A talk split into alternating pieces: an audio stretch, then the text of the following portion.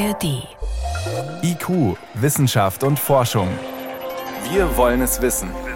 Ein Podcast von Bayern 2 in der ARD Audiothek. In weiten Schleifen zieht sich ein Flüsschen durch das Grünland. Im Schilf steht ein Graureiher. Nach dem letzten eisigen Schauer ist die Sonne wieder herausgekommen und über der Waldkante erscheint ein Regenbogen. Spätherbst im Tal der Tollense, im ländlichen Mecklenburg. Das ist der Fundplatz, mit dem alles begann. Welzin 20. Das ist der Fundplatz, wo der berühmte Oberarmknochen mit der eingeschossenen Flintpfeilspitze herstammt. Das ist der Fundplatz, wo die ersten menschlichen eingeschlagenen Schädel gefunden worden sind. Und das ist der Fundplatz, der drei Holzkeulen geliefert hat. Also zu den eingeschlagenen Schädeln auch noch die entsprechenden Mordwerkzeuge. Joachim Krüger ist fasziniert von diesem Ort, dem weiten, stillen Tal, das ein großes Rätsel birgt. Krüger ist Taucher und Archäologe. Er lehrt an der Uni Greifswald. Im Tollensetal hat er mit einem Team ehrenamtlicher Helferinnen und Helfer mehr als 10.000 menschliche Knochen geborgen. Bei Tauchgängen aus den Sedimenten des Flusses und bei Ausgrabungen an den Ufern. Das Rätsel vom Tollensetal, Europas ältestes Schlachtfeld. Eine Sendung von Matthias Henjes.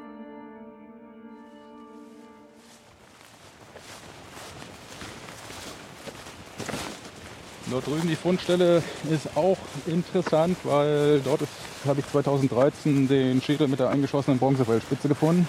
Aber wir gehen jetzt erstmal hier zum Hauptfundplatz. Hier also an dieser Stelle sind insgesamt anhand des linken Oberschenkels über 90 Individuen nachgewiesen worden. Das ist also der Fundplatz, der an Land am intensivsten ausgegraben worden ist. Und man hat, Sie sehen das vielleicht dort drüben, wo das Gras etwas grüner ist. Und da wurde damals festgestellt, dass eigentlich über den gesamten Bereich mit Knochen zu rechnen ist.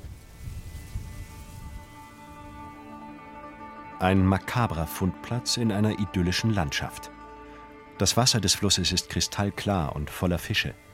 Durch die üppigen Wiesen geht mal ein Spaziergänger mit Hund. Sonst ist es still. Wer wurde hier massakriert? Der Ausgräber zuckt die Schultern. Er weiß nur, wann es geschah. Zu Anfang des 13. Jahrhunderts vor Christus, in der späten Bronzezeit. Das verrieten die bronzenen Pfeilspitzen, die zahlreich ans Licht kamen, denn daran fanden sich noch winzige Reste des hölzernen Schafts. Und das Holz ließ sich mit der C14-Methode auf die Jahre um 1275 vor Christus datieren. Ein älteres Schlachtfeld kennt man in ganz Europa nicht. Doch wer hier die Sieger, wer die Besiegten waren, kann niemand sagen. Es gibt keine Aufzeichnungen über Götter und Helden, geschweige denn über reale Menschen dieser Zeit, denn vor gut 3000 Jahren kannte dieser Teil Europas die Schrift noch nicht.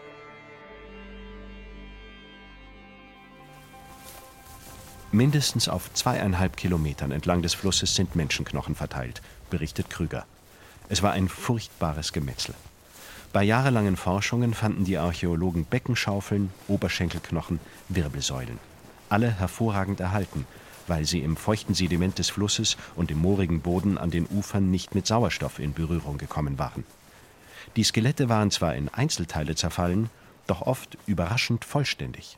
Das ist an dieser Stelle hier, Welzin 20 so, das ist da drüben an der Stelle Welzin 32 so. Da ist im Prinzip von Kopf bis Fuß alles vorhanden. Das ist dann nur eben die Aufgabe der Anthropologen, das zusammenzupuzzeln.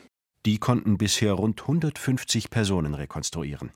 Und die Archäologen haben einiges gefunden, was die Menschen bei sich hatten. Kleidung ist im feuchten Grund längst vergangen, aber Gegenstände aus Holz oder Edelmetall blieben erhalten. Dort, wo die Individuen gut zugänglich gewesen sind, findet man fast nichts an Ausrüstungsgegenständen, was auf eine Plünderung hindeutet. Hier in diesem Bereich auf 90 Individuen ein Fingerring und dann eben dieser massive Armring. Aber dort, wo die Toten tiefer abgelagert worden sind, da haben wir durchaus auch ganz tolle Metallfunde. Man hat ja in diesem Tal insgesamt vier Spiralringe aus Gold gefunden oder der Fundplatz da drüben an der Waldkante Dort haben wir beispielsweise eine fantastisch erhaltene Gürteldose und Gewandschmuck, Nadeln im Zusammenhang mit menschlichen Überresten. Die Sieger haben sich beim Plündern offenbar viel Zeit gelassen. Sie nahmen den Toten alles ab, was sie zu fassen bekamen, sammelten sogar die Spitzen der verschossenen Pfeile ein. Zurück blieb nur, was an tieferen Stellen des Flusses im Wasser versunken war. Da vorne ist eine kleine Brennnesselstelle. Macht nichts, ne? Da können wir durchgehen. Wenn man sich durchs feuchte, hohe Gras ein Stück flussaufwärts arbeitet, versteht man, warum es gerade hier zum Kampf kam. Joachim Krüger zeigt auf einige Holzpflöcke und einen helleren Grasstreifen am anderen Ufer. Dort verlief vor gut 3000 Jahren ein Dammweg, so breit, dass man mit Fuhrwerken darauf fahren konnte. Weil das Tal damals sehr sumpfig war, hatte man aus großen Rasensoden den Damm gebaut und an den Seiten aufwendig befestigt. An den Rändern mit Feldstein belegt, im trockenen Bereich und im feuchten Bereich eben äh, Eichenstämme, geviertelte Eichenstämme hineingerammt. Und die Datierungen haben dann ja ergeben, dass diese Konstruktion in der frühen Bronzezeit 1800, 1900 vor Christus errichtet worden ist. Und anhand von Reparaturhölzern und Knochen da drin konnte man eben feststellen, dass der noch zur Zeit der Tolensetal-Ereignisse, also um 1300 plus minus, noch in Betrieb gewesen ist. Der Damm war schon mehr als 500 Jahre instand gehalten worden, als der Kampf entbrannte. Die Angreifer hatten eine günstige Stelle gewählt, denn der Weg führt hier herunter zur Tollense und ihre Gegner mussten den Fluss schutzlos auf einer Brücke überqueren. Holzreste der Brückenkonstruktion konnten die Archäologen im Wasser identifizieren. Ein über Jahrhunderte gepflegter Fahrweg und sogar eine Brücke. Diese Strecke hatte in der Bronzezeit offensichtlich große Bedeutung.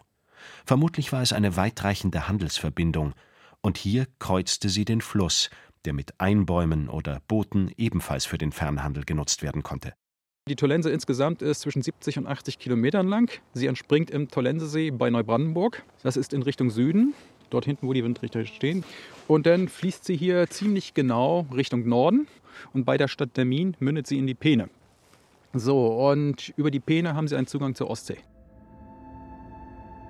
Diese Fernverbindungen waren wohl die Ursache für die Schlacht denn sie hatten immense Bedeutung für die Menschen in Norddeutschland und mehr noch für die florierende Kultur der nordischen Bronzezeit in Dänemark. Aus dem Süden kamen nämlich die Rohstoffe für die Bronze, den golden glänzenden, hochbelastbaren Schlüsselwerkstoff der Epoche. Bronze wurde aus etwa neun Teilen Kupfer und einem Teil Zinn hergestellt. Und in Nordeuropa waren weder Kupfer noch Zinn verfügbar aber im heutigen Sachsen wurde viel Bronze verarbeitet und weiter südlich, im böhmischen und slowakischen Erzgebirge, baute man sowohl Kupfer als auch Zinnerz ab. Wurde also an der Tollensebrücke ein Transport von Zinn und Kupfer ausgeraubt? Eine Handelskarawane? Oder trafen vielleicht die Truppen zweier Lokalfürsten aufeinander, die um die Kontrolle über eine Fernhandelsroute stritten? Dann konnten sie von jedem Händler, von jeder Karawane Abgaben eintreiben. Wer die Antwort sucht, muss ermitteln, ob die Menschen aus Siedlungen in der Umgebung stammten, die man bisher nicht kennt, oder von weit her kamen. Und wie viele waren es überhaupt? Um diese Fragen zu klären, hat die Deutsche Forschungsgemeinschaft ein großes interdisziplinäres Projekt gefördert. Die Funde, die dabei analysiert wurden, ruhen nun im Magazin des Landesamtes für Kultur und Denkmalpflege in Schwerin, wohl verpackt in große graue Schachteln aus säurefreiem Karton. Ich mache jetzt mal den einen Karton hier auf. Und da kommt zum Vorschein ein Schädel eines jungen Mannes, der wahrscheinlich 20 bis 25 Jahre alt geworden ist. Und man sieht sofort, dieser junge Mann hat einen massiven Schlag einer Keule wahrscheinlich im Stirnbereich erlitten und dadurch ist äh, ein Teil des Schädeldaches eingedrückt. Insgesamt ist das so eine ovale Öffnung, die sich dort aufgetan hat. Und aus der Tatsache, dass es keine Heilungsspuren gibt, können wir schließen, dass er dieser Verletzung an Ort und Stelle erlegen ist. Detlef Janssen ist der Landesarchäologe in Mecklenburg-Vorpommern. Er sitzt vor einem Stapel Fundkartons und fasst zusammen, was die Analysen ergaben. Aufschluss über die Waffen der Kämpfer haben die anthropologischen Knochenuntersuchungen geliefert. Viele dieser Individuen haben Falltreffer. Wir haben weiter Schnittverletzungen zwischen den Rippen, also da ist dann mit Lanzenspitzen oder mit Dolchen gestochen worden. Wir haben einige Hiebverletzungen auch. Es gab also offensichtlich auch Schwerter, die dort eingesetzt wurden. Und wir haben Spuren stumpfer Gewalt, die zeigen sich vor allen Dingen an den Schädeln, massive Frakturen, die durch gezielte Keulenschläge also dann im Nahkampf äh, beigebracht worden sind. Dann gucken wir uns vielleicht nochmal die Langknochen an.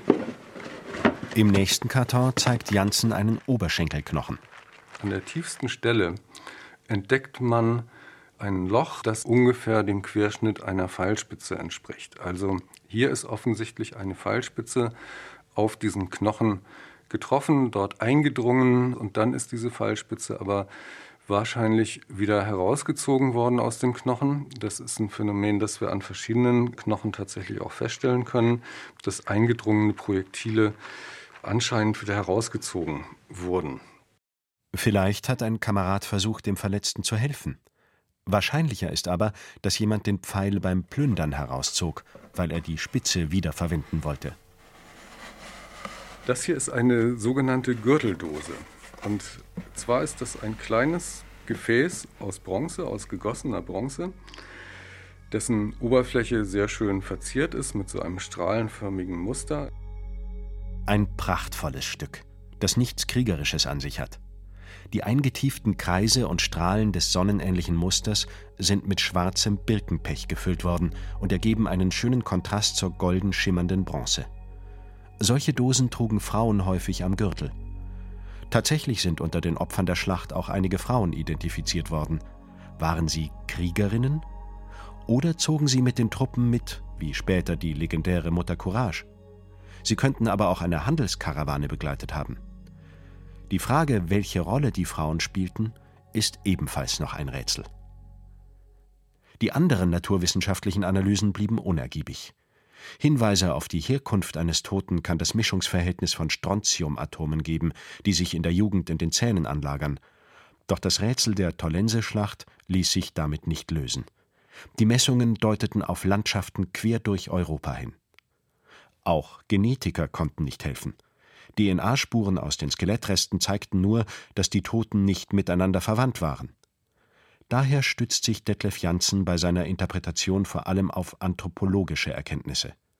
Durch anhaltende Belastungen verursachte Veränderungen an den Knochen deuten darauf hin, erläutert er, dass die Menschen in ihrem Leben viel gelaufen waren und dass sie schwere Lasten getragen haben. Wir haben dort also eine Menschengruppe vor uns, weit überwiegend Männer, aber auch einige Frauen, regionale Herkunft ist sehr unterschiedlich. Ähm, diese Menschen sind offensichtlich nicht untereinander verwandt und sie sind dadurch gekennzeichnet, dass sie weite Strecken gelaufen sind und dass sie teilweise auch schwere Lasten getragen haben. Und das Bild passt nicht so wirklich zum Bild einer Armee oder eines Kriegerbundes, sondern führt zu der Notwendigkeit, ein Szenario nochmal in Betracht zu ziehen, ob man dort nicht eine Gruppe von Menschen vor sich hat, die für den Warentransport zuständig war. An den Ufern der Tollense wurde eine Karawane überfallen, die auf der Fernhandelsroute unterwegs war, glaubt Detlef Janssen. Die Angreifer überraschten sie mit einem Hagel von Pfeilen. Dann kam es zum Nahkampf mit der bewaffneten Bedeckung der Händler. Wer den Kampf gewann? Ungeklärt. Wer die Sieger auch waren, sie nahmen alles mit. Die Wertgegenstände der Gefallenen und das Handelsgut. Doch was war das Handelsgut? Vielleicht Zinn, meint der Landesarchäologe. Bei den Ausgrabungen sind zwei kleine Zinnobjekte von normierter Größe ans Licht gekommen. Oder Pferde, denn auch Knochen von fünf Pferden sind gefunden worden. Dieses Szenario ist jedoch auf entschiedene Kritik gestoßen Thomas Thierberger, Professor für Ur- und Frühgeschichte an der Universität Göttingen, hat das DFG-Projekt zusammen mit Detlef Janssen geleitet. Erstmal stimmen ja die Hypothesen, egal welche man nun vertritt, darin überein, dass wir hier ein, ich sag mal, Level von Gewalt sehen und einer Zahl von Opfern, wie wir sie noch nie gehabt haben in der Bronzezeit aus ganz Mitteleuropa und darüber hinaus. Doch aus den Erkenntnissen zieht Thierberger andere Schlüsse. Er betont, dass wenn wir 150 Opfer heute etwa kennen, wir davon ausgehen müssen, dass mindestens noch mal so viele, möglicherweise noch mehr, dort im Boden liegen. Und dann haben wir eine Anzahl von Individuen, die mir schon für eine, ich sag mal, Handelskarawane als sehr groß erscheinen würde. Terbergers Rechnung? Da nur kleine Abschnitte in der zweieinhalb Kilometer langen Kampfzone ausgegraben wurden, liegen im Boden weitere Opfer und die Sieger haben ihre Toten wahrscheinlich mitgenommen, um sie würdig zu bestatten. Daher könnten an der Tollense insgesamt 300 bis 600 Menschen gefallen sein. Wie viele Kämpfer standen sich demnach bei Beginn des Gefechts gegenüber? Ich halte es nicht für übertrieben, dass wir auf durchaus weit mehr als 1000 Individuen rasch kommen, sodass es nicht unrealistisch ist, von bis zu 2000 Personen auszugehen. Auch andere Forscher halten die Kalkulation für plausibel. Thierberger schließt daraus, dass sich zwei Heerhaufen in einer Feldschlacht gegenüberstanden. Er bezweifelt, dass es schon reguläre Armeen in der Bronzezeit gab. Eher waren es kleinere Kriegergruppen, die sich zusammengeschlossen hatten, weil es um eine attraktive Beute ging, wie die Kontrolle über eine wichtige Rohstoffhandelsroute. Vielleicht waren die Angreifer auch auf einem Raubzug, der von der Tollense aus noch weiter nordwärts führen sollte. Jedenfalls waren sie aus dem Süden anmarschiert, vermutet Thierberger. Hinweise darauf liefern ihm bronzene Gewandnadeln, die auf dem Kampfplatz gefunden wurden. Sie dienten zum Verschließen der Kleidung und zugleich als Schmuck, denn sie wurden für jedermann sichtbar getragen. Man hat sie daher mit eingerollten Enden, knaufartigen Köpfen oder Rillenmustern verziert. Da jede Region ihren eigenen Stil für die Verzierung hatte, geben die Gewandnadeln auch Hinweise, woher ein Mensch kam. Wir haben eine ganze Reihe von Gewandnadeln, die eben aus dem südlichen Mitteleuropa kommen, also tatsächlich für das Gebiet des heutigen Böhmen-Mährens typisch sind und noch für das heutige Bayern aus diesem Raum. Im Tollensetal finden wir diese Nadeln in größerer Zahl und sonst im Norden nicht. Das bringt mich zu der Überzeugung, dass diese Nadeln mit Menschen in den Norden gelangt sind. Auf eine südliche Herkunft deutet auch die ungewöhnliche Menge an Pfeilspitzen aus Bronze, so der Wissenschaftler, denn die waren im Norden nur wenig verbreitet. Detlef Janssen hält jedoch beide Argumente nicht für stichhaltig. Die Gewandnadeln könnten viel später in den Fluss geraten sein, meint er, und die Pfeilspitzen wurden vielleicht vor Ort in der Region gegossen. Für sein Szenario, den Überfall auf eine große Handelskarawane mit einer gut bewaffneten Begleitmannschaft, ist die Frage der Herkunft ohnehin nicht entscheidend. Doch Thomas Thierberger hebt einen anderen Punkt hervor. Was sehen wir denn, was tatsächlich auf konkreten Handel hinweist? Also wenn eine Handelskarawane überfallen wird, dann würde ich zumindest teilweise erwarten, dass sich Handelsgüter in unserem Fundmaterial widerspiegeln. Natürlich wird geplündert und alles mitgenommen, was man in die Hände bekommt, aber es sieht ja so aus, als seien auch Opfer in den Fluss gelangt und dort nicht mehr zugänglich gewesen.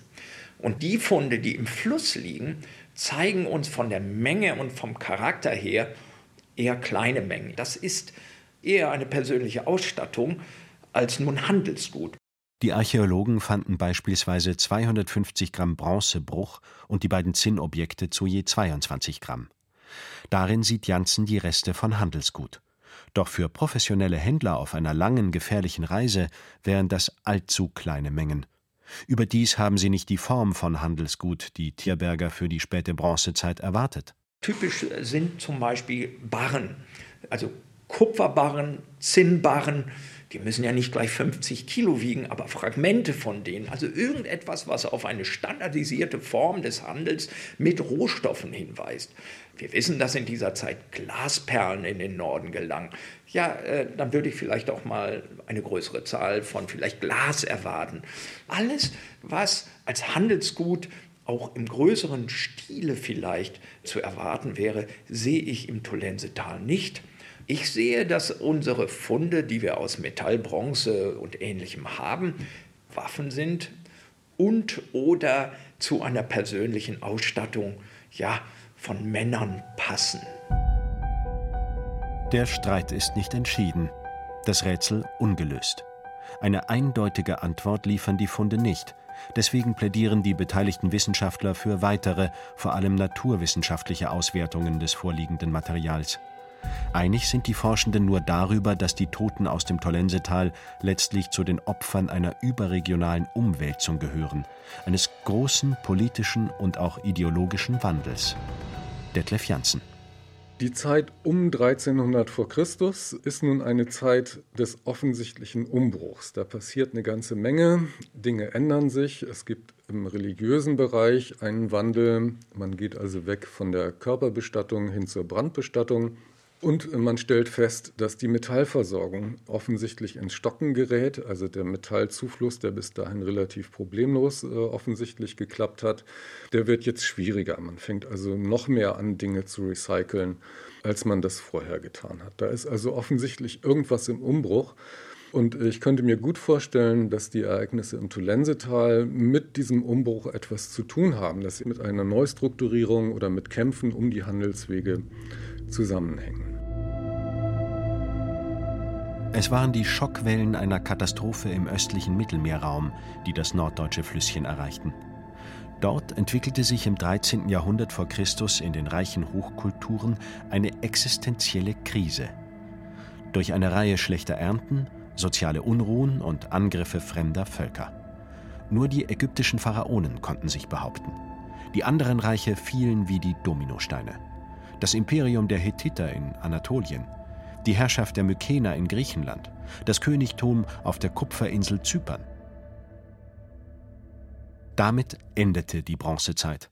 Und man weiß heute davon, weil die Schrift im östlichen Mittelmeerraum seit langem bekannt war.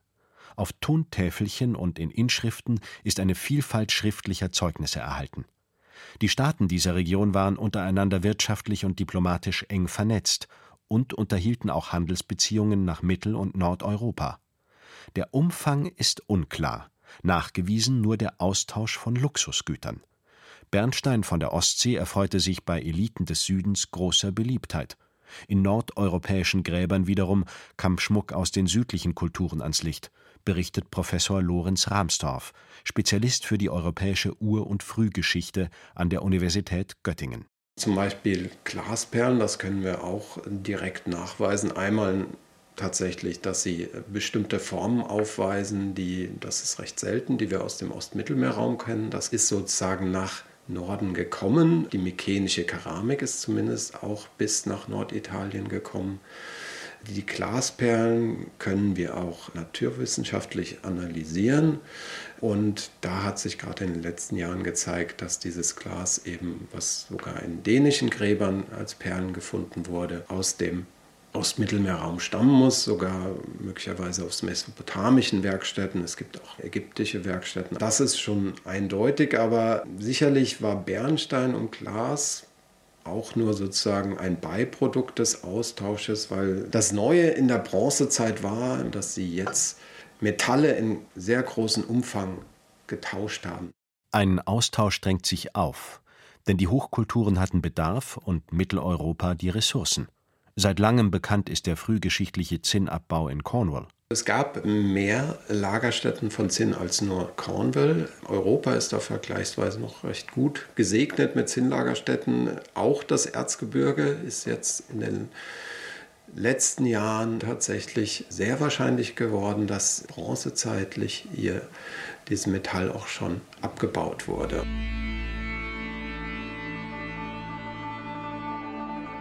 Und Bergbau auf Kupfer ist im Erzgebirge wie auch in den Alpen nachgewiesen worden.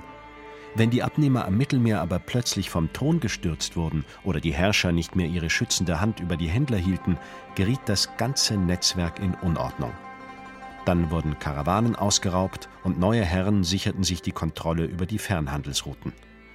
Doch was an der Tollense genau geschah, liegt noch immer im Dunkeln.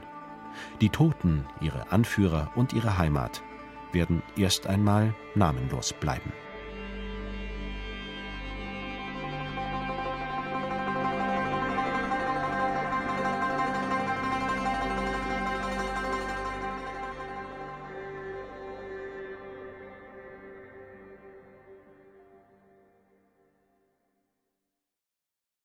Sie hörten IQ Wissenschaft und Forschung, das Rätsel vom Tollensetal, Europas ältestes Schlachtfeld. Eine Sendung von Matthias Henjes. Redaktion Thomas Morawetz.